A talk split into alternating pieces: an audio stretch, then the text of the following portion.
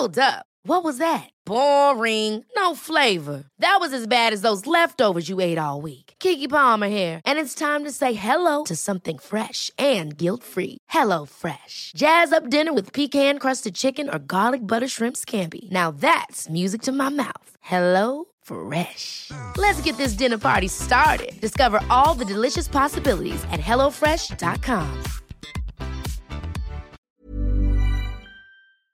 El día de hoy tenemos una entrevista muy especial. Están con nosotros algunos de los integrantes de Mortal Glitch, una serie original de Enchufe TV y YouTube, ¿verdad, Oscar? Así es, Monse. Vamos a ver qué sorpresas nos tiene preparado YouTube Originals. Comenzamos.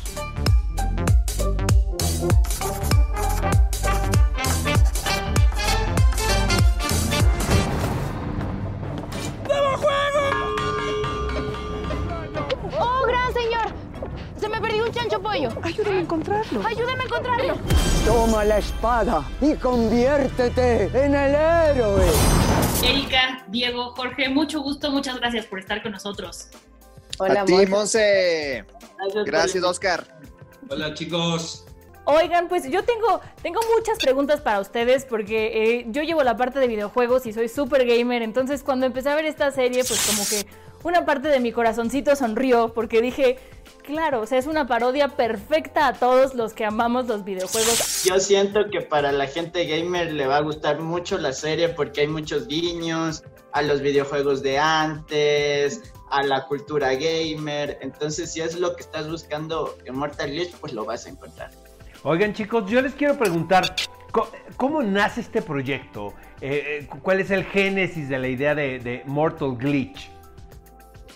A ver, en realidad, eh, cuando tuvimos la oportunidad de hacer una serie para YouTube Premium, estábamos buscando un montón de ideas, no queríamos desaprovechar esta oportunidad y había una serie de unos amigos eh, que, era, que, que, tenía prácticamente un concepto de videojuegos, así que hablamos con ellos eh, y con ellos empezamos a desarrollar la idea, pero después cambió de rumbo por completo y me encanta, a mí me encanta porque verán, yo les soy sincero, yo soy un gamer vintage, o sea, yo cogí y jugué el PlayStation 1 y del PlayStation 1 nunca pasé al 2 y ahí me quedé, yo ahí me quedé. Eh, pero yo creo que, que, que, sobre todo la identificación de, este, de, este, de, de esta serie va por una cuestión muy, eh, muy personal. A, a, al ser una, una chica que es un jugador no jugable, un NPC, que de pronto, por si acaso para los que no, no ubican qué es NPC, son estos, estos muñequitos que están alrededor de, de, uno cuando juega, o sea, hay un montón de personajes incluyéndote y unos son manejados por la computadora, excepto el que tú lo controlas. Esos son los jugadores no jugables. Y, este, y esta historia trata de un jugador no jugable, que es Iria, que, que quiere ir más allá, que quiere, que quiere luchar por ser ella la heroína y no tener que hacer lo mismo siempre, porque ella es una chanchupollera. Tuvimos la oportunidad de ver un adelanto por ahí, nos pasaron. Me pasó que sentí esta serie, y a lo mejor se van a reír de mi, de mi definición, pero yo la describo un poco como un Toy Story de consolas. Es como lo que hacen los juguetes cuando no, lo ve, no los vemos, pues lo que hacen aquí los NPCs cuando no es así. Ahorita que mi consola está, está apagada, ¿qué está pasando? Entonces, a mí eso fue lo que me pareció sumamente simpático. Y quería preguntarles si hay algún juego al que hagan referencia o si agarraron de varios, porque es como una especie de dungeon crawler, así está hecho como muy, este, en beats, muy, muy padre la idea, pero no sé si se inspiraron en algo o en, mezclaron.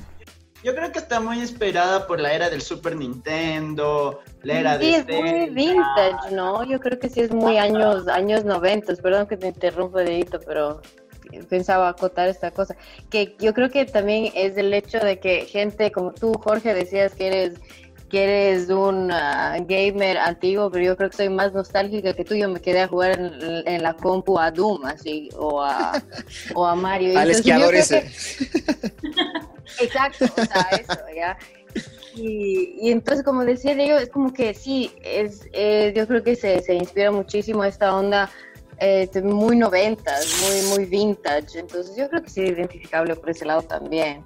Eh, yo, eh, verán, no este sé, Diego, un tú que, está... tú que, eres un gamer, gamer, ¿cuál es el, el juego más, uh, más um, que se identifica?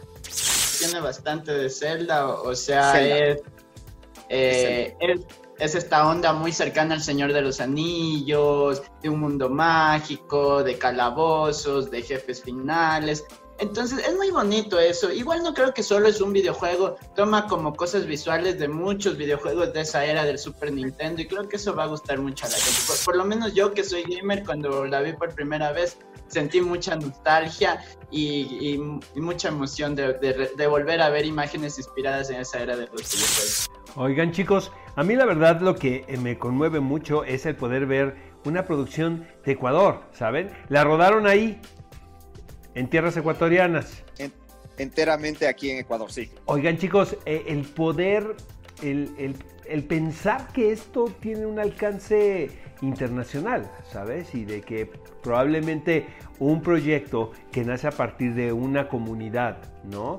y de gente que se conoce y que se quiere pueda tener una proyección este, grandísima e importante, ¿no? Supongo que no, no piensan en eso cuando la están rodando, ¿no?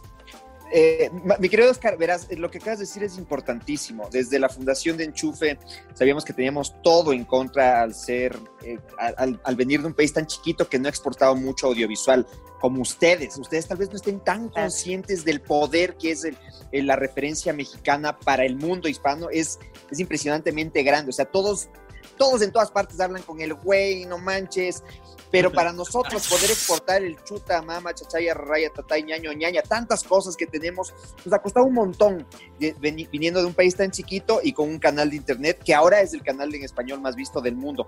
Entonces, eh, eso es, eso es una ventaja bellísima para poder mostrar una serie de un arco grande, que es lo que siempre hemos querido hacer y que muy probablemente sin este canal no hubiéramos podido el chance de, poder mostrárselo al mundo y poder mostrar lo que tenemos al mundo, porque además eh, yo creo que los paisajes no le piden nada, ningún favor a Nueva Zelanda para cuando grabaron El Señor de los Niños, de verdad es bellísimo. Oigan, yo por último me quiero meter un poquito en, temas técnicos a propósito de que ya dijiste que es una chancho pollera, un chancho pollo, pues ya verán qué es. Me pareció increíble y está muy bien animada. ¿Cómo fue para ustedes relacionarse con, como actores con esta tecnología, con una criatura que me parece que va a ser muy emblemática de esta serie?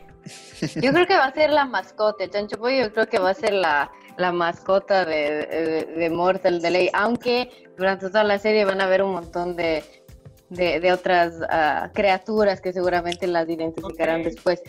Y obviamente en la parte técnica de, actuación con, obviamente, yo creo que Diego y, también Jorge tuvieron, estuvieron más a contacto con esta, con esta técnica, ¿no? Del actuar con ah, los markers y los trackers para que después puedan eh, reemplazarlos en, en, post y crear estas criaturas como el chancho pollo, es, es, yo creo que es un reto más. Mi, yo creo que Latinoamérica, a, nivel de Latinoamérica, eh, no se ha hecho, no se ha explorado mucho ah. el género de fantasía a nivel latinoamericano ah, eh, que requiere justamente, o sea, los, defectos son gratuitos, los defectos son una, necesidad de este género, porque además es una mezcla entre fantasía y comedia, eh, que pedía hacer dragones, que pedía hacer bestias, que pedía hacer chancho pollos, que pedía hacer un set de extensions increíbles. Eh, y eso creo que es una de las cosas que le da muchas estrellas a este proyecto, que es un riesgo gigante hacer, hacer una, una fantasía medieval. Y qué placer eh, charlar con ustedes. Y un, abrazote, un abrazote a toda la gente de Ecuador. Este, invítenos, vámonos, Monse, a hacer algo por allá, ¿no? Vámonos por mi pollo, por favor. Y Por favor. Vamos a convencer al Heraldo que nos mande a la grabación de la segunda temporada. Sí, ojalá, espero que le, ojalá, sí, díganlo, díganlo para ya empezar a Hombre, yo ya, yo ya lo vi, la segunda temporada ya la vi, ya. ok, perfecto. Ojalá. No, un gusto, gusto hablar con Muchas gracias por este importantísimo tiempo y espacio. Gracias. Gracias a ustedes. Gracias y un gusto. Que estén muy bien. Chao, chao, chao a todos. Sin duda alguna, amigos, Mortal Glitch suena a un título muy sugerente que hay que ver a través de YouTube Original. Si son gamers, seguramente les va a gustar, así que con eso nos despedimos. Les recuerdo que se suscriban al canal, activen la campanita para que se enteren del siguiente episodio y que nos pueden encontrar en todas las plataformas digitales del Heraldo de México. Eso es todo por nuestra parte. Adiós. Hasta la próxima.